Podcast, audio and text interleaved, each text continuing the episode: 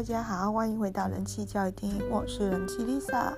今天现场有一个小嘉宾哦，是今天出现八天的小什么，又叫什么小二宝。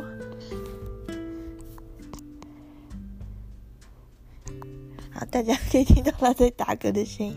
他刚刚喝了很多的奶奶，现在正在呜呜呜的打嗝哦。刚喝完奶奶的小朋友呢，就稍微让他有点斜斜的，不要完全平躺，不然等一下吐奶就不好了。啊，跟家二宝已经相处了一个多礼拜了，觉得他的个性呢非常的平和。他最喜欢看三角形的黑白图卡，可以一直看，一直看，一直看。奶奶喝的量也很多，体重增加很快。嗯，喝完奶奶一般来说不是自己在那边看三角形，就是在那边睡觉。目前为止都是很让人满意的一个小孩。好，哎，他现在也是昏昏欲睡的一个状态。好，等一下他睡着，我再把他放回他的那个婴儿车上。啊，已经睡着了。大家深受打嗝所苦恼。今天要来讲的是老公的各种迷惑行为。对，我相信大家的老公都多少有一些迷惑行为。然后，但但是但但是但但是我的听众可能很多是未婚未育嘛。那我要特别讲是有生小孩的，就是已经有家有幼子的这种老公的迷惑行为呢。我照例要替男生说话，因为呢，我已经生两个儿子了，我这个以后一定是一个男男权妈，男权妈妈，就是男男子新生的代言人。那我会尽量去同理男生的一些想法，哈，化解两性之间的纷争。希望我将来的媳妇呢，可以不要像她婆婆那样，不要像我这样，我，希望是一个温柔体贴的人，哈，好。就是最近呢，我的先生呢，他的 LINE 有一个群主，整天就在那边叮叮咚咚响个不停，然后他也花很多时间看手机，看手机就算有时候边看还边笑，嘿，大家有听到打嗝的声音吗？好可爱，好，然后呢，那种这就觉得让人非常的生厌吧，对不对？你已经现在有一个新生儿的状态下，你还沉迷于划手机，对不对？那还有一些行为，比如说哦，到了晚上还不赶快睡觉，对，那在干嘛呢？我们是有得睡没得，有想睡没得睡，可是有时候老公呢是有得睡不睡，那这种行为就会让人家觉得说啊，这个老公可以可以淡掉啊，拿去丢掉好了。但是呢，有时候你应该要再更深入的了解一下，嗯，事情的脉络，包含老公的想法。那老公那个叮叮当当的群主叫什么名字呢？原来那个赖群主叫做。翻身自救会什么意思？哦，就是他们几个大学同学呢，一起创的一个赖群组，里面都在聊一些主要是投资美股的事情。对，是是这样的。呃，前前阵子在还没生小孩之前呢，在公婆家有听到一个故事，附近有一个洗衣店的男子叫阿顺仔。好、阿顺啊，希望他没有听 没有听我的节目。阿顺仔呢，其实年轻的时候他曾经沉溺于股市，他也是玩玩当冲，当冲就是当当日买卖这样子，玩到什么程度？玩到晚上睡不着觉，玩到好像赔了两百万。那阿顺他的老婆呢？阿顺仔的老婆呢？就是发现家里的存款簿一刷，发现钱少那么多，就知道有问题了。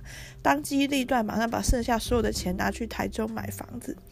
对，让让阿顺阿顺仔呢，再也没有钱可以去股票这样子，股票市场这样花掉。然后，可是呢，阿顺仔这个人是是怎样的？他虽然曾经在赌市中输大钱，但是并不是那么那么坏，或者是我们所想的这种。哦，不负责任的男人完全不是的。阿顺仔呢，那时候在小朋友还小的时候，一个人就是雇两家洗衣店，就是同时做两家洗衣店的业务，去冲那个营业额跟赚钱。那为什么会想去买股票呢？就是想说小朋友还小，希望小朋友将来长大的时候经济状况是。诶，比较好一点的，所以才会想说从股市去赚那个快钱嘛。不过后来事与愿违了，我钱赔了很多。幸好是阿顺仔的老婆有及时发现，而且做一些措施去阻止。对，那像像这样的一个例子里面，你说你说这个爸爸，这个新这个新手，那那时候阿顺长应该也不太算新手，但是这个年轻爸爸，他的心态很可恶吗？或者是说他很糟糕吗？那是不是有一点言之过早了？好，回到我先生那个翻身自救会的赖群主，你去检，我去检视里面的成员，发现每个几乎都是新爸爸，就是说小孩年纪可能都还没有到小学学龄前这样，甚至有那种出生几个月的，知道吧？他的小孩才出生几个月，然后这个新爸爸呢，就把他去去。娶一个德国回来的哈，德国回来的，因为他曾经这个新爸爸小孩才几个月了，曾经去德国留学过。这个德国回来的爸爸呢，他其实很不错啊，他有顾他小孩的晚间睡眠，就是他跟他太太似乎是轮流，因为他太太也是上班族，那就是说小朋友的夜间睡眠他们轮流去顾。哦，我家弟弟好困了，我把他放回婴儿车上，让他去睡睡。哦，不要在那边跟妈妈受苦啦。好，睡睡完哈，好，好，我知道弟弟想睡了哈。好，等一下弟弟如果叫我，我再去顾他哈。现在把他推到这边来，妈妈继续录广播哈。好，那那这个这个新手爸爸呢？他德国回来的新手爸爸，他其实有在顾晚上睡眠。那我不知道大家对小孩子的概念有没有理解？现在普遍的主流育儿学派是四小时喂一只奶，就是说。每四个小时就喂他喝一次奶，喝完了就让他清醒一下，打嗝一下，然后之后就让他睡。新生儿是这样，到了长大一点的话，就会慢慢的想把夜间的奶戒掉，但那也不是很容易。好，就想办法让他夜间的睡眠拉长一点，就是人家所说的睡过夜。那这个德国回来的新手爸爸，其实他在小朋友很新。很真的还是很新生儿的时候，比如说前三个月的时候，是真的有在顾他晚上的睡眠。但是我觉得是非常了不起的一件事，就是说等于他自己的睡眠每四个小时也是要被中断一次啊。对，然后起来就做一些 喂奶啊、摇一摇啊、拍拍嗝啊、走一走之类的事，然后再睡。那白天还要上班，晚上还这样醒过来，我觉得好累。对啊，那但是他他有做到，同时间呢，他也在盯美股，就是说。因为美国时间是晚上，台湾时间晚上十点开盘嘛，所以他这个顾夜间睡眠时段可能刚好他就会起来花花美股。其实这是一个很不好的习惯，因为晚上看手机就会睡眠品质会下降。所以如果有在盯美股的人，其实我觉得时间久了他们会有点。萎靡不振，因为毕竟美国时间跟我们刚好是日夜有点颠倒这样子，而且你也不能只盯美股啊，大部分都是美股、台股都有买，所以你晚上这样心神不宁的看完美股之后，你隔天台股你就要做出决断嘛，因为美股的走势会一定会影响台股隔天的走势，所以说如果你很投入于股票市场投资的话，你不是一种长期定期定额投资，而是会有买一些标的或做一些选择的话，你上班一定会很累啊。所以有一段时间，这个德国回来的新手爸爸其实就还蛮常在工作的时候抱怨说很想睡啊，很累这样。当然了，因为雇一个小孩已经够累了，你还要花心神去投资，那这种事情看在太太眼里会变成怎样呢？就会觉得说，你怎么还有空去搞一些有的没有的，对不对？就是说，小朋友新生儿阶段，他最需要就是很多的爱与照顾嘛，陪伴。那你又要沉迷于这个股投资市场的一些，不管你实际上的买卖，还是你去研究资料，你都要花很多时间呢。分给小朋友时间当然就相对是少的，所以这时候两性之间就会出现一个很大的一个落差跟断层。就我所知，那个德国回来的新手爸爸，他的太太是不做任何投资的。世界上很多这样的人，我也是一个。我我不做投资到什么地地步呢？我连定存我都不定存它。就是说我有多余的钱，我就放在那里，我就放在我的活存账户里面，我都不会去，都不会去理他的的死活。就是，当然，如果我都没钱了，我就会很紧张了。天哪，怎么办？但是如果只要我我还有生活的用钱，我就从来不担心钱的事。我就是这种个性，跟我爸一样。但别人会很担心，就是对。那所以我在育儿的时候，我会非常全力的去育他，包含。像现在新生儿，我觉得就是新生儿的照顾，我就会去理解说，去试图去认识说该怎么安排他的作息，怎么去规划喝奶量这些。等到大一点，就要烦恼这样的问题。那过程中，我也是很大量的给予一些肢体上的接触，比如说亲喂母奶。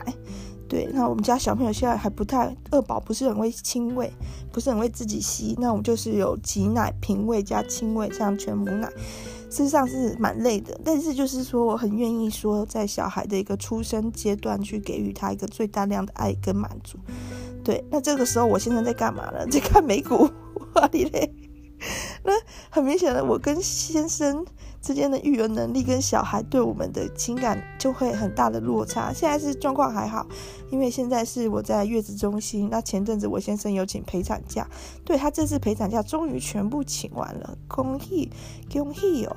然后，然后他们还有因为桃园疫情比较严重，他们公司有开始在家上班的一些政策，所以他蛮多时间可以在月子中心陪的。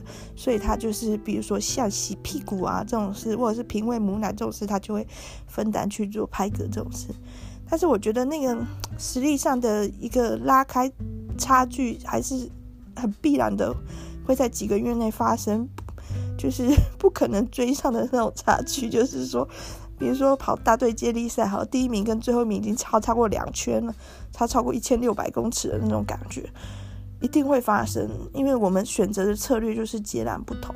那以往的我就会很恨啊。对，我也很恨的。那我现在还好，他是美股台股都有赚钱哦。那如果说他美股台股都赔钱的话，那你想想看，这个太太岂不要精神崩溃嘛？就是我顾小孩顾得要死，你还把家里面的钱拿去给我输掉，对不对？那这样两性之间可能就会有一些不不不甚协调的事。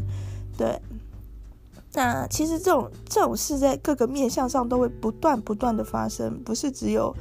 嗯，有小孩的、有家庭的或育儿这些面向，因为两性的思考战略策略可能本来就是完全不同的方向去走。比如说，像面对一个新生儿的出生，我先生想的是，他要把他从小孩从小到大学需要的钱把它列出来，然后去抓那个预算，然后看他的薪水跟他投资怎么去 cover 掉这一笔预算。我现在想的是这件事。我想的就是赶快去抱我的小孩啊！如果小孩哭的话，我就去抱他。我去看一下弟弟现在在干嘛。哎呦，哦，弟弟在妈妈这个无尽的唠叨声中沉沉的睡去了，睡在他自己的一身肥肉里面啊！好棒的弟弟啊！好，你继续睡啊！好，那那这样子。这样的事情，彼此之间怎么怎么去同理呢？比如说，如果太太她很重视说。育儿的一些状况，那他一定会花很多心力去增进自己的事业，而且他可能会买很多什么育儿神器呀、包包巾啊、什么鬼的，然后什么摇摇椅、安抚椅、投影灯，啊，反正买不完的啦。育儿神器大概有一千两百万种，只要你愿意，随时可以买到破产。但这时候先生会觉得怎么样？先生会觉得说：哇，我好不容易算出来小孩从小到大学需要的预算，然后老老子我拼命想去赚钱投资去 cover 那个预算，结果你。还给我买了一千两百 万种的育儿神器，你到底有没有爱这个孩子，爱这个家？可太太怎么想了？太太就是说，你连一个 什么废学小孩嘛，你都不愿意买给你的小孩，你有没有爱这个孩子，爱这个家呢？对，双方之间可能就会产生这样的一个一个巨巨大的落差。这时候一定要想办法去同理化解，还有撑下去。因为就是最慌张，就是前几年啊，到后来很多事都见怪不怪了，就是说会心脏会大到什么程度？大到说有时候妈妈看到小孩在吃蟑螂都不害怕的那种地步，因为就是头几年的震撼教育完、浴血奋战完之后，很多事就会看开看待，所以说。夫妻之间，如果是有育儿的这种夫妻的话，一定是头几年一定要很小心的去把它很和平的去把它度过，然后尽量不要留下一些太大的阴影。那蛮多的案例是就撑不过去就离婚了。我我的朋友都会一致认为说啊，离得好啊，真的什么的，因为他们都是受过高等教育的新时代女性嘛。可是其实。如果你以我这个后知者的角度去看这件事，我会觉得说离得非常的可惜，因为他们未必真的出不来。因为头两年，特别是新生儿出生的头两年，对于谁来说都是太巨大的考验了。四个小时要醒一次，诶，这根本放在那个美国、欧美的标准，已经是战俘营里面虐待囚犯的行为啦。你怎么可以去中断人家的睡眠呢？对，而且四个小时醒来一次，已经算是很规律的那种，你知道天使宝宝了。动不动就醒来的，或者是醒来就不睡的也多的是。哎，我家小哎呀弟弟好像要便便了，这边很激，情绪很激昂，观察一下哈。好，等一下我拜拜拜拜，来跟你吃嘴嘴。嗯，不吃嘴嘴，那拍拍可以吗？我看一下有没有揪比比。没有揪布布，没有揪布布，还没有。好，拜拜。好，给你看这个你最喜欢看的三角形。好，我觉得弟弟最喜欢看三角形了。好，那这个讲了鬼话波吼，前面竟然就是也还没有讲到先生的迷惑行为是什么。好，开始讲啦。好，首先迷惑行为是我们那时候一起去日本玩看到的。一个扛棒，一个一个告示牌。那时候我们去哪里啊？好像是去东京吧。那时候呢，其实我们是都是石田一良的粉丝，是我先看石田一良的《Last》，我之前广播也有介绍过这本短篇小说，写喜欢之后就陆续购入其他，比如说《一磅的悲伤》啊，《掌心迷路》。那石田一良他最有名的作品当然就是《池袋西口公园》了，所以就也有购入。那其实我不会太喜欢这种作品，因为我是我是短短篇小说控，而且我也不是宅男。攻击宅男，就是我不会对于池袋西口公园这种略带一些小屁孩热血性质这种东西有太大的兴趣啦。但我先生呢，他在所有作品里面，可能就会对池袋西口公园在石田一良作品里面就会印象比较深。所以我们后来去东京玩的时候，就有特别有一站就是去池袋西口公园。那池袋站这个地方呢，其实很热闹，那个很高楼大厦的那种感觉。所以说，跟小说里面描述了很多场景，我们其实根本连不起，而且那公园也不大，所以我们是有点迷惘的，在那个热闹的大都市里面迷惘着。然后，同时间，我们跟一个我在去日已经去日本工作的呃女生，以前的也是同事的好朋友，有约在那附近吃饭这样子。总之，我们在那个池袋西口公园逛的时候，就发现很多告示牌上面写着“迷惑行为禁止”。我们光是看到这个牌子就觉得很迷惑啊！到底为什么要禁止大家的迷惑行为呢？后来就有去请教一下，应该是有去跟我那个日本工作的朋友请教。迷惑行为其实就是指给别人添麻烦啊，骚扰别人的行为。对，那日本人其实是一个很重、很重礼数，而且很克制自己的要求自己的民族，所以他们不喜欢给别人添麻烦，也希望大家不要给别人添麻烦，这样子。好，那今天的这个主题就是我先生的迷惑行为。好，首先就是先讲他所有行为里面最经典的一个案例，就是他曾经用货到付款的方式 送玫瑰花给我。这个案例听过的人无一不震惊，就是说什么？对。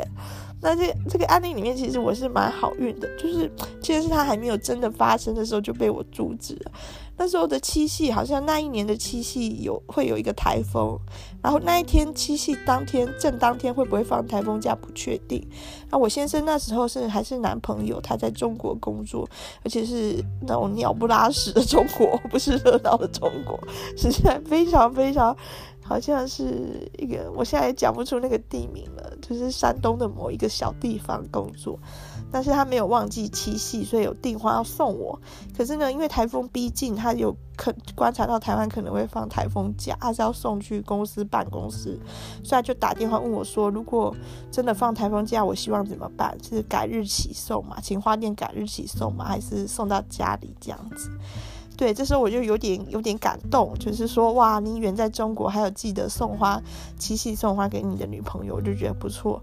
那我就觉得还是改日期送好了，因为就是花要送到人多的地方嘛，这才风光啊。送到家里，没有人知道我收到玫瑰花呀，呵呵呵。正正当在那边吼吼吼的时候，他就提醒我要我准备大概一千两百多块。我说为什么？他说因为是货到付款啊。我说我顶个头啊！怎么？哪有人送东西给人家是要货到付款？但他们这送这个不是诈骗吧？这种就如果收到不明的包裹，是货到付款的话，各位千万不要接收，直接退回去，这是可能是诈骗。我就问他说为什么？为什么是货到付款？他说因为他在中国的那个什么鬼地方嘛。哎，太冒犯中国的听众了，sorry，我收回。他在中国的一个比较偏凉的地方，偏乡的地方嘛。然后他跟那个花店订花是用网络订的，那如果要付款的话，用信用卡付。可是他并不确定那个资讯安全有没有办法顾到，所以他很怕，如果他在那个地方对用电脑输入了一些他的信用卡资讯之后，可能会被盗啊，所以他不敢付钱，就选货到付款。可是如果说一说他是货到付款的，真的是不用做人了吧？就好像自己买花送自己一样，就说不行。不能货到付款，你给我去想办法。然后他后来就请他的在台湾的朋友先帮他刷卡，对，好，对对，这这是一个案例，但是这个有被我阻止。后来呢，他又送我一些礼物，因为他在中国工作蛮蛮长的，其实他的职业还是蛮蛮容易要出差的。那中国之外也有去，比如说韩国，之前也有去英国这样，但中国还是主主要，因为他是机械业，对。然后后来又有一次出差的时候，他又逢每逢佳节，每逢佳节就送礼来，他就送我巧克力，送我顽石巧克力，我不知道去哪买到这种东西，这就是顽石哦，顽石点头那个顽石哦，然后那个巧克力每一颗都做成石头的造型，然后我就觉得啊，什么什么什么鬼顽石巧克力，你就不能送一点，比如说狗地吧。New House 啊，这种吗？送金沙也好。如果你真的都不懂 巧克力的品牌，嗯、怎么会这样呢？对，那我就嗯，看到那个顽石，就是你去哪买到这种东西来送我？好，这是他的一个那个呃，算是恋爱初期的迷惑行为，但是他也有很多呃比较令人就是经典的，就是说他会做行动电源哦。他自己，因为他是念机械相关的，他自己做一个可以用电池去去当充电源的行动电源，然后他还做过关灯机器人，然后他还会烧玻璃。这烧玻璃这件事一定值得一提，就是说他在上网找到了一些用溶剂去线，比如说我忘记是异丙醇嘛，就是异丙醇，然后粘在棉线上，然后围绕在。那个，比如说酒瓶的玻璃瓶上，然后点火去烧，然后很快的，就是烧一圈，然后这个酒瓶就会在你缠线的地方断成两截嘛，这样子，他就迷上了这个东西了。那他一开始还不太会用的时候，他差点就把家里弄得大火，那个异丙醇就整个要烧起来这样的感觉。我们是那时候是租房子，住在一个很小的套房，还是木头地板，我们简直快吓死了，就是哇。然后，看到那个熊熊火焰，但是我我念我念化学相关的，我知道那个燃点并不高，所以或许不是那么严重的火。后来就好像用厚布把它盖掉，湿布把它盖掉就没事了。但是后来他，我先生就常常回忆起这段，他说他觉得这是人生很难忘的一个戏剧性的场面，对，不不可能忘掉。对，那然后还有就是说他有一个怪癖。他是很不喜欢认真的整理行李，他每次一定出去玩，他一定要不整理行李或整理得很糟。好，少女 Lisa 好像也有这方面的问题，我不懂为什么，就是说最基本的一些内衣裤、换洗衣物不带，到底是想干嘛？然后有时候我们去花东三天两夜那种旅行，他会什么都不带哦，我不懂诶，你为什么什么都不带呢？然后。那他就没有衣服换，他会怎么样？他会现场洗衣服，然后想用冷气啊，或者是一些方法让它干掉，连内裤都没带哦，所以内裤也没有办法穿，现场洗。然后他就在在那个民宿或旅馆里面在那边晃来晃去的，全裸。Naked 在那边晃来晃去，真的就是就是在晃，你懂吗？男生的那个构造，我就觉得啊，我看了好难过。后来他竟然去我台南家的时候也如法炮制，我就快俩拱了。那时候我就发现说他，因为那时候可能已经好像有小孩了，我就光带小孩的东西我就已经昏天暗地，我没有空去盯他有没有整理好行李，所以他又要空手去了。去到那边，我发现他空手的时候，我就说你总不能。在我家晃来晃去吧，就是 你要把我爸妈吓死吗？心脏病发吗？对，然后他就赶快去买新的内裤这样子。嗯，好，这个是现在的他的一个小怪癖。然后这这还不是最恼人，这还没有很迷惑。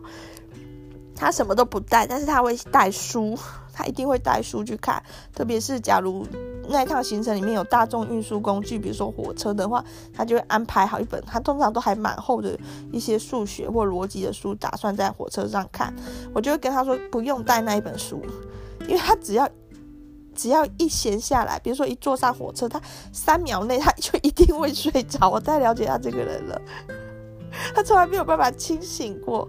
他从来没有搭火车清醒过，搭客运搭什么叫任何大众运输工具都是他，他没有办法维持清醒，他一定要带那本书，这就够够令人厌烦了吧？他最可恶的是，他把那本书偷偷藏在我的背包里，他常常做这种事，然后我就觉得有时候就觉得很奇怪，就说我因为我今天也没有带太多东西，为什么我的随身包包还是那么重？然后就一拉开一本数学教你不犯错，我就觉得天哪！搞什么？啊！然后有一次去日本玩的时候，搭新干线的时候，他也看一本书。然后隔壁的小男孩，我我虽然几乎没有日文基础，但是大概可以听到他的意思，就是什么哦，呃，哥哥，我忘了是我那讲什么嘛？后米得卡高伊这样子，哥哥看书好帅气这样子。然后我就觉得他等一下就睡着了，好吗？这位小朋友，这个哥哥三秒内就会睡着了，好吗？对，但是小朋友也是被这个呃火车上看书的知性形象给迷惑了。我以前也是会被这种形象迷惑，后来我就知道这根本就是根本就是要睡觉嘛。后来他去我家，因为我就再也不准他带书，我就觉得说你要带你自己带。就是比如说笔电他会自己背哦，书为什么就藏在我包包里？我我包包还不够重吗？然后我就不准他带书，所以他只好去我家的时候，他就只好看我的书，他就看尼采的书，嗯，或者是他就看存在存在主义的书，然后好像有看沙特随笔吧。那那那这些书其实我买了，我也很后悔，好吧？就是说看了好痛，头好痛啊、哦！那那那种书他会他就拿起来看。然后有时候他看三毛的书，三毛书其实我觉得蛮好看，但是我觉得不是我先生的菜，他没有那那么感性，可他就会看这个书，哎，我就觉得很怪，因为我的书柜里面也有比较比较科普的书，才是他会喜欢。我就问他说：“那你为什么要看三毛书？”他就跟我说出了他真心话了，哦，这个比较好睡，所以。他在火车上带那本厚厚的书，根本就存心要睡觉的嘛。他就是想翻没几页，然后就睡着。对啊，你你汽车就就是个乌眼七七七。好，啊，这是一个。那还有什么迷惑的行为？他很会订错餐厅，很会搞错地方，然后很会迷路。就是有点，他在工作上比较认真，但在生活中常常是散散的。情人节订错餐厅的事发生过几次，你知道吗？几次，然后有一次是在台南，然后那一次是因为他原本情人节当天要来找我，可情人节当天好像跟农历年有一点卡到还是怎样，然后。是我们习俗那一天不能去他家拜访，所以他就改天。可是他餐厅他的位置就没有改，然后我们就在长隆桂冠哦，然后他还订了不错的餐厅这样子。然后我们骑着摩托车不不不到那里，诶，没有 没有定位，吃不到。哦，搞错日期了，因为他忘了他要改来找我的日期了。然后怎么办呢？然后我们就只好就骑回家，因为我家也是台台南永康人，就骑回家路上看到一家小当家。小当家就是把他一番中华传奇的那个小当家就进去吃吃看这样子，然后就情人节吃这种东西，好就算了。吃完回家之后，他就说他累了，回我家哦，不是他家，我家哦，我爸爸妈妈的那个透天厝哦。他说他累了，就是经过这个跑去长隆桂冠，发现自己订错日期之后，精神上打击太巨大，他没办法承受，他累了，他要睡了，他就这样表明。然后我爸妈就来者是客嘛，就好吧，那就去我房间睡。然后去我房间睡之后，他就一睡不醒了，他就从中午开始睡，中间是因为那个还是还是过年期间，就一直吵吵闹闹，砰砰砰放鞭炮什么的，他都没有醒哦。到了要吃晚餐的时候还是没醒，就差不多已经睡了四五个小时了，睡得很沉。然后我就上去看他，讲说怎么叫不醒呢？然后我就用棉被哦把它卷起来，像卷竹轮这样推推推推推，看看能不能把它起推醒。然后顺便就用棉被把它卷起来，哇！结果他就是睡超好的。后来有开始育儿就知道嘛，这种。包覆的安心感，其实会把你的一些惊吓反射抑制住。就是如果手脚被包紧紧的话，是更好睡，没错。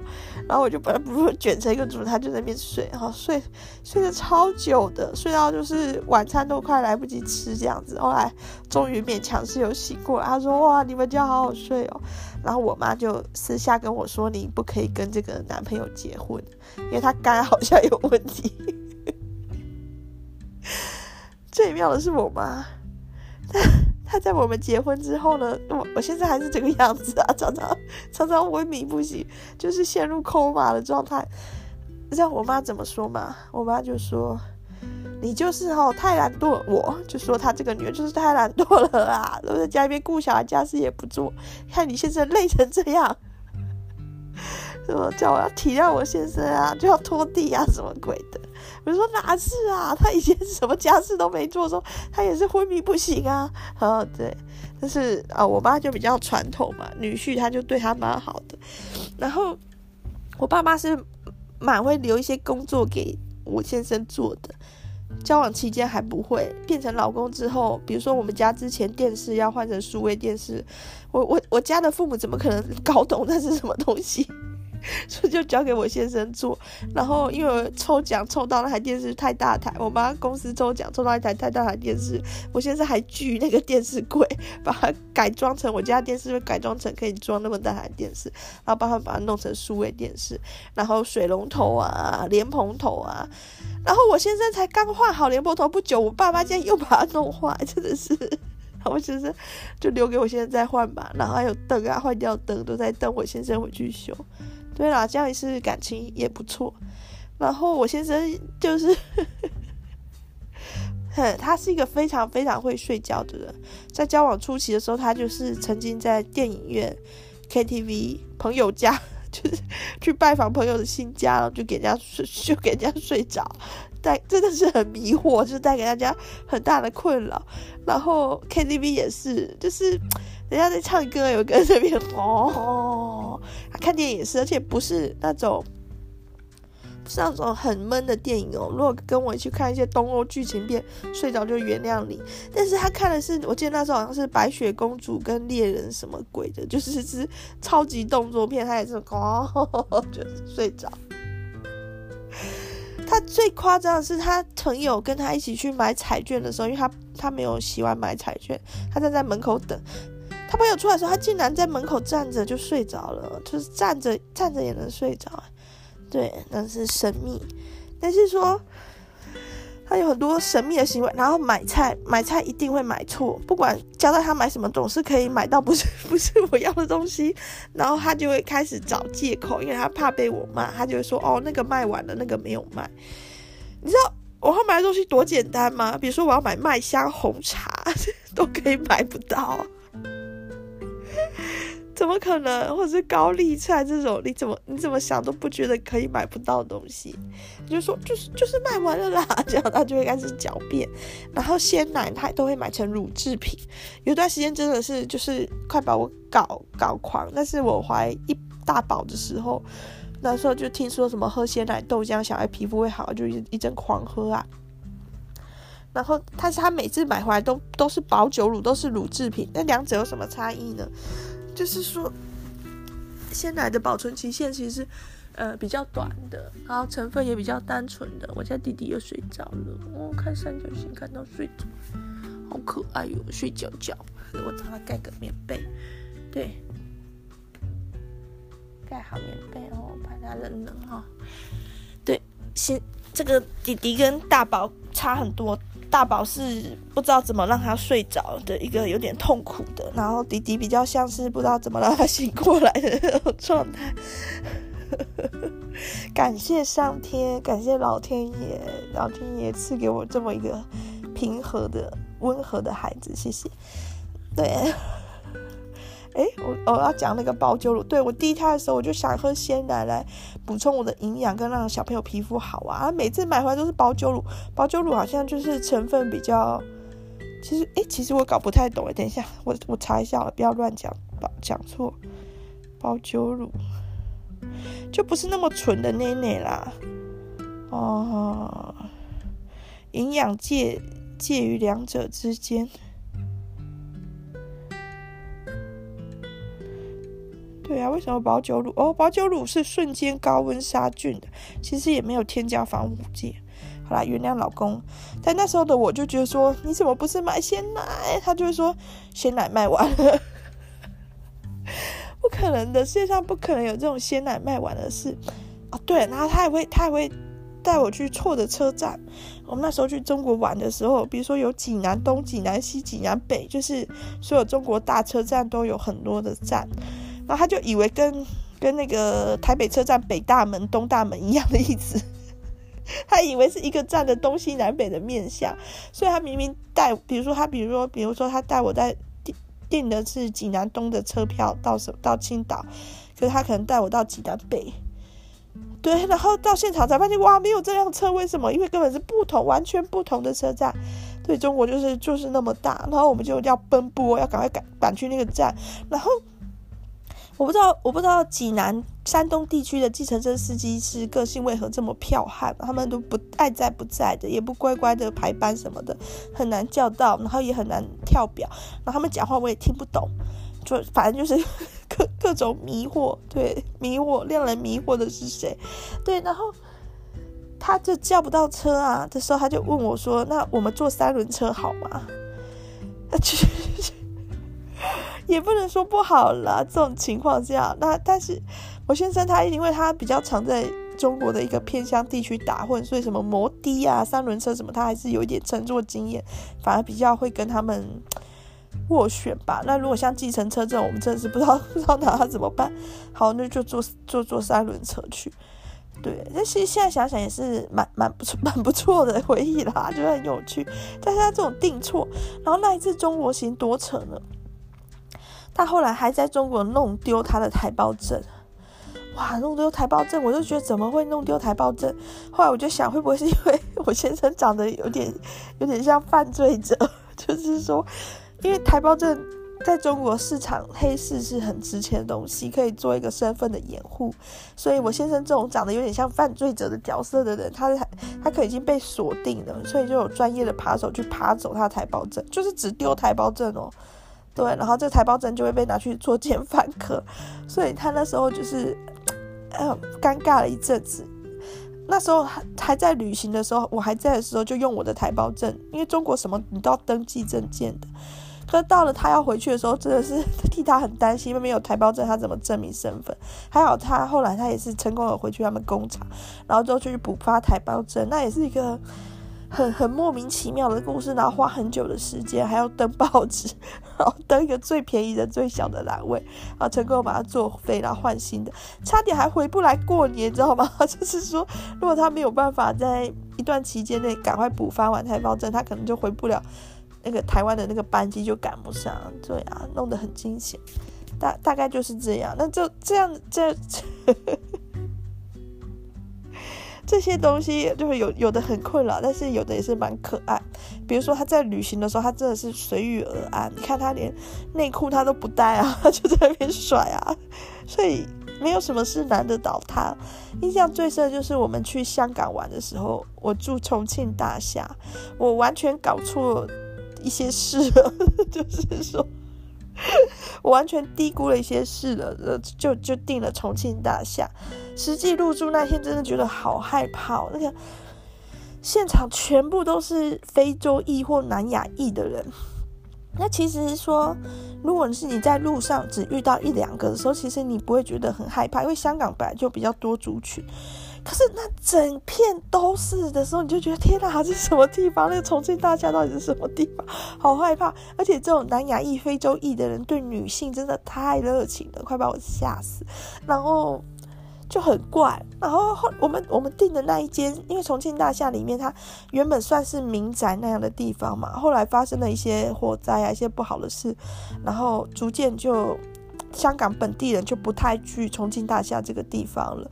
那原本的一些物业主、房房屋主就开始把他们的房产卖给其他人，然后这些买下来的人就拿去做分租套房，就是很小间哦，一个大概不知道有没有有没有三平大，就是超小的，只只有一张床，然后一个很小的卫浴的这样这样隔成这样这样一间一间像牢笼一样的房间，然后就专门给这些南亚裔或非洲裔的人去住，因为其实。香港离中国很近，在以前中国还没有那么开放的时候，其实大家只能透过香港去再去购买中国的便宜的这种中国制的东西，是一个很大的一个转运站。那重庆大厦就提供这种很多很很廉价的，然后居住品质不怎么样的，有点居住安全也不怎么样的地方，但是很便宜，可以给这些第三世界来的人住。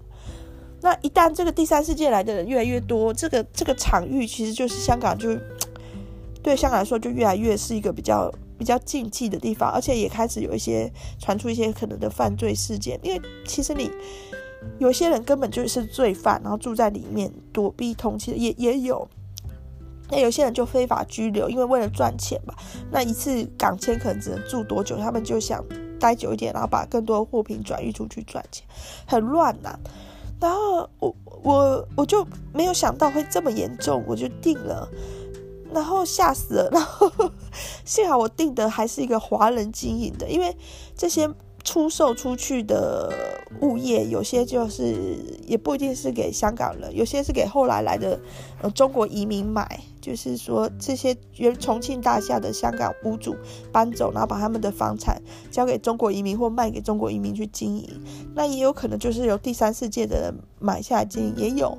那好好还好，我住那间还是算是华人经营的，还觉得不知道怎么怎么的稍微安心一点。在那个深夜特辑里面也有住重庆大厦，那那房间超小，然后又又不是 直接对外，就是你好像是进入一个民宅，然后分隔成很多间里面其中一间，那安全性可以说是十分的可疑。我自己都住到怕死，你知道吗？我先生他并不知道会住到这样的地方，就是说他之前应该只有在香港转机过或怎样。我不太确定他之前有没有去香港玩过。我是第一，那是我第一次去香港玩。那我我先生呢，就是但在这样的地方，其实他也是就就就接受，不太会说去抱怨或什么。但是他也觉得很怕，所以我晚上完全都不敢出门，然后门门锁死死的。然后甚至我们身上也不敢带太多钱呢，就就在香港就过得很挥霍，想赶快把钱花光，不然很怕在重庆大厦被抢或被偷。不过后来实际住完那几天之后，就觉得说，哎，其实也没有什么可怕的，都是自己在那边吓自己，然后查一些网络上的一些资讯，说什么发生过一些，比如说性侵害的案件啊，贩卖毒品。据说过了十一点之后，重庆大厦的门附近都会开始贩毒卖淫，什么中介。对，但我们我们完全没有那个胆在那个时间出去，就完全不敢。对，但是就是说，呃，就是说他他怪是怪啦，但我也怪嘛，所以说有些地方就觉得很合拍，因为我也交往过几任比较合理，不能说合理，比较嗯、一般规格的男朋友，如果他们发现是住重庆大厦，可能会俩公，可能会要求说我们现在就改去别的地方住，退钱嘛，反正这个钱很少，因为重庆大厦这真的是全香港最便宜的住宿了。对，但是我先生就还是愿意去跟我一起去试试看。那比较印象深的是，我们曾经在澎湖做过很原始的旅行，就真的是徒步背着帐篷，然后到处扎营这样子。然后在这个旅行中也遇到了三个爱尔兰的男生，然后他们好像是就是婚礼前的那种旅行，我不知道那有没有一个词。其中一个男的要结婚了，所以。另外两个男的就从爱尔兰飞到台湾来，然后找他一起去玩，然后一起去澎湖玩，然后他们还会弄萤火，然后就一直一起一群人围着萤火在那边跳舞，诶，真的是很有趣的奇遇。那这种东西其实如果去住一般的旅馆或饭店，你不可能不可能遇到。然后比如说还有一些澎湖地区的居民觉得我们很可怜。既然要露营，就送我们很多的物资哦，还有邀我们去他们庭院露的，就是说不不要在沙滩嘛，吹吹风这样子。对，很多这种好好玩的事。然后我们有想要去钓鱼，但我先生呢，就是钓鱼技术很烂，快乐死了，都没有钓到。然后我们有去去采九孔，九孔就是澎湖的，那不是九孔牡蛎嘛，野生的科。然后有去。抓那种螺类，对，然后后来呢，只有我敢吃，我先生都觉得说那个吃了会不会死都不敢吃，我就觉得，哎，等一下哦，弟弟有发出声音，等一下，哦，没事，好，没事，好，还在睡，但是可能是我的幻觉，那。对，那那就很，其实那就很好玩。那因为我先生一直没有办法钓到鱼，我们的这个梦想中的自给自足就破灭，都只能去买。然后我们就去渔港，那真的就是当场有一艘渔船回来的那个时候，我们就想买鱼，可是我们根本不知道怎么买，那个都有术语的，就把哈哒哒哒哒哒哒哒一直一直一直喊，然后就听不懂啊，我们也不会标价。然后就就问问看，那澎湖人都很都很热情，就跟我说，你那个鱼还没被买走的时候，你想要的你就直接拿拿去称，但是那个鱼如果已经被拍卖买下来的话，你就不能再去动了。哦，所以我们就赶快那那一堆堆鱼里面还没有被还没有被拍下来的，我们就赶快拿了三只，然后去称去结账。然后三只好像不到一百元，很便宜这样子。然后我们想说太好了，有鱼了。梦想中的自给自足要开始，然后接着我们就要去搞定一些柴火啊。其实也没有那么自给自足，好像好像还是烧木炭，好像没有烧野生的柴火，还是有，诶，有点忘记了，这这一段有点忘记了。然后还买了香肠，就是说觉得既然要烤肉了，还是得烤个香肠什么的。然后就用那种五元小刀哦，就是有。是我不知道大家知不知道那是什么，就是有一个刀片，然后有一个铁做的刀夹，然后可以把它对合起来，很廉价那种小刀。我就用那个杀鱼，哦，我很会杀鱼哦，杀得很干净。然后我判断一下那个鱼的感觉，其中一尾就做鱼汤，然后另外两尾就直接烤。然后我们用什么烤呢？我们用那个 那个什么漂流木，捡到那个漂流木就穿过去，然后烤。哇，那一餐真的是永生难忘诶。那我们应该是去捡那个漂流木来烧柴火的。那木炭的话就太 suck 了吧？但是这个细节啊，我是说有点忘记。然后我们这样子吃饱喝足了，又回帐篷睡。结果隔天有一个要去海钓的先生看到我们那边生一火，还把我骂一顿，说怎么那么不环保，破坏地球。然后我们就想，你你要去海钓，你还说我们？对，然后这个。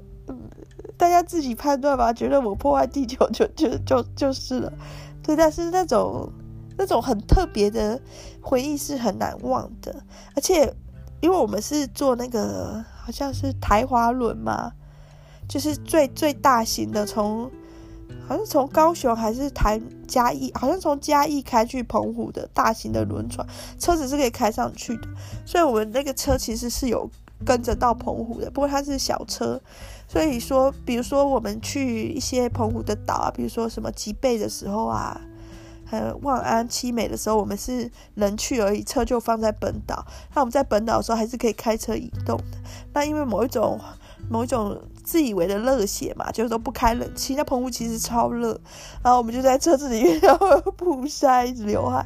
但是有买鱼的那一天，怕鱼会坏掉，因为车内温度真的太高，我们是有 有开冷气给鱼吹的。那这件事现在回想起来，还是觉得非常的、非常的开心跟难忘了。对，那对，那我我先生的 迷惑行为呢？最近最近在月子中心，他有想要穿我的月子服，就是一套粉红色的哺乳装，然后躺在床上假装是我，等护理师来帮我量血压的时候吓他们一跳。对，大概就是这样。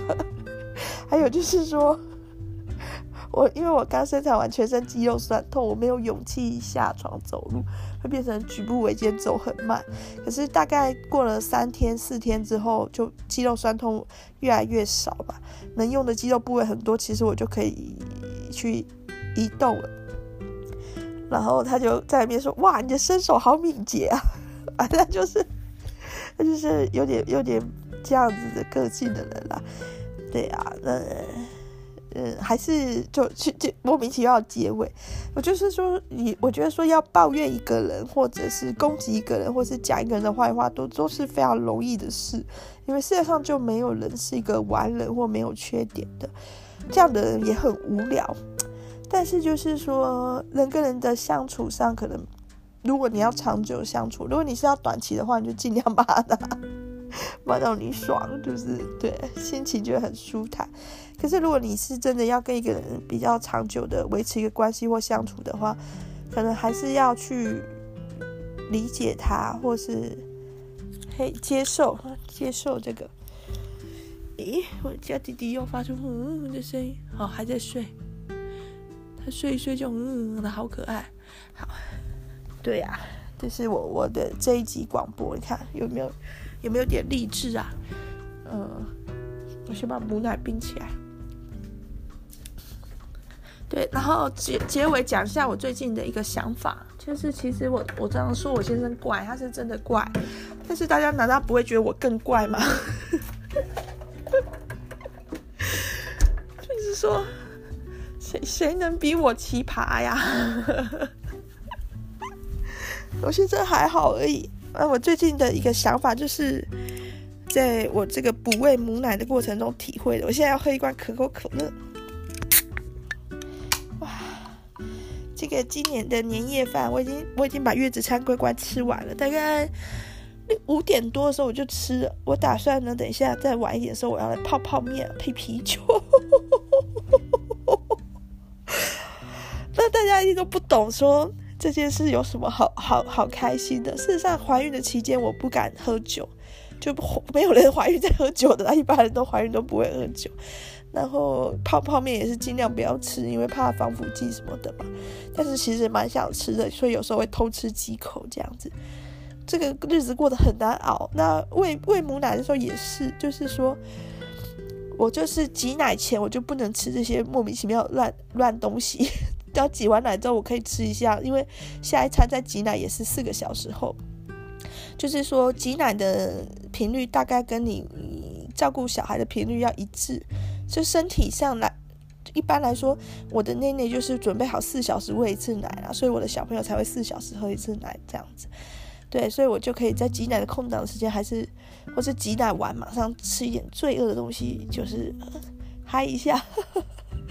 那我先生听到我年夜饭竟然要吃泡面，说他他要替我流泪了，因为他除夕夜跟年初一他要回去拜拜喽，他们家的过年也是家族团圆很重要。嗯，我不能回去，我哪里都不能去，因为我一旦出了这个月子中心，我就会必须禁止亲子同事七天，我就不能顾我的小孩，所以我就不去。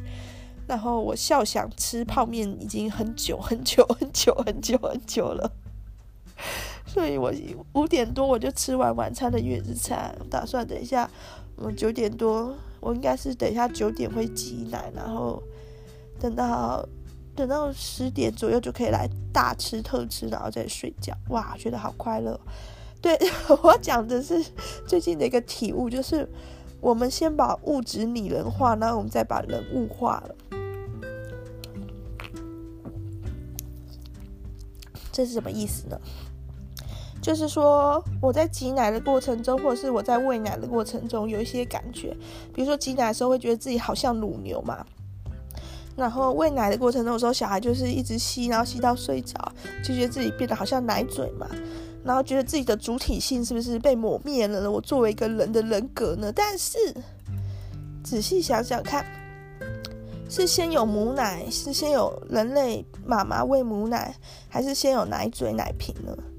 是先有人类妈妈喂母奶，还是先有乳牛为我们产奶呢？对不对？是谁先谁后？是谁像谁？所以应该是奶嘴跟奶瓶像我的奶，而不是我的奶像奶嘴跟奶瓶吧？再讲个更更让大家能理解。我之前看过一个动物节目，然后很受很受欢迎，就是记录一些猴子的事。其中有一个猴子被训练好，会用奶瓶喂它的猴宝宝。然后那个影片也说大受欢迎，大家都说好有母爱的感觉，好感动哦！看到这样子妈妈照顾宝宝，好温馨什么的。对，那个影片我看了也觉得很感动，但是，但是猴子为什么要用奶瓶喂奶啊？猴子是本来就很有母爱的。如果大家要注意一些台湾猕猴的新闻，只要有小猴，就是这种灵长类的动物，只要有小猴子、小猩猩，呃，小什么小小小人猿、小巴诺布猿死掉的话，他们其实会一直抱着它，妈妈会一直抱着它抱好几天，抱到真的没有办法再抱下去为止，它才会把它放开。所以说。觉得猴子很有母爱，很像人，很感动，完全搞错了吧？就是猴子它本来就有它自己的母爱啊。那猴子用奶瓶喂奶奶，觉得好感动，也搞错了吧？猴子完全可以用他自己的奶喂他的小猴啊，那是很自然不过的事。所以说，我挤奶或者是我喂我的宝宝，我照顾我的宝宝，这是真的是这个这不是理所当然的吗？就是说。那我在这过程中，我却要觉得，呃，我的主体性被剥夺了，或者是我的自我成就还是什么的被剥夺了吗？可是，我觉得人类在还没有所谓的实践自我这个概念以前，就已经开始在喂奶啦。人类一定是还是像猴子那样，全身都是毛的时候，就会喂自己的宝宝喝奶奶啦，会这样二十四小时照顾他啦，对。所以说，我们被我们自己创造出来的东西在击倒了，这种感觉就像智慧型手机 （smartphone）。那我那时候去古巴的时候，古巴人也都用智慧型手机，二手的，像 HTC 这种，哎，也有 iPhone 哦，但是都是很旧的款式。然后他们那边也没有 WiFi 啊，所以。那只手机，二手手机里面本来有东西就很重要，本来有的游戏，本来就有的音乐什么的，或者是他们只是拿来照相或显显帅，然后还有很多假的 HTC 跟 iPhone 的维修站，其实他们根本就不会修，他们只会量量电电压而已。然后那时候有一些其他外国旅客就跟我一起戏谑的讨论这件事嘛，然后我就觉得说这个智慧洗手机不智慧啊。他们就说：“对，那个不是 smartphone，clever 而已，就聪明的而已。但事实上，智慧型手机既不智慧也不聪明，什么都不是啊，那就是人类创造出来的东西。然后之后，人类又被这个东西奴役了，就很神秘啊。现在的我，确实，如果你把手机从我身边拿走，我马上就崩溃了。”在月子中心可能会跳楼，不不可以哦，千万不能拿走。在二楼，所以跳了也没关系。但是就是说，怎么会这样呢？我怎么会因为育儿感到痛苦呢？就是不应该啊，对啊。嗯的声音，有醒来吗？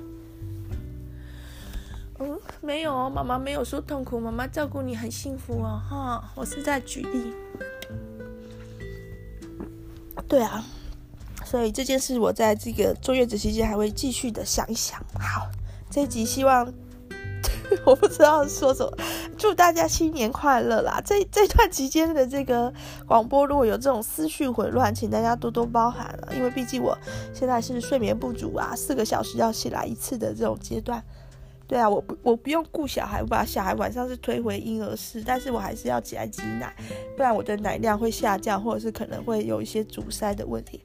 对啊，那之后等小朋友接回家之后，虽然白天有月嫂，但晚上可以想见的睡眠还是会很断断续续。不过我会继续的做广播，或许我之后再听这一段期间广播，我自己都会觉得嗯很有意思。总之新年快乐啦，恭喜发财，牛年行大运，好事多磨，拜拜。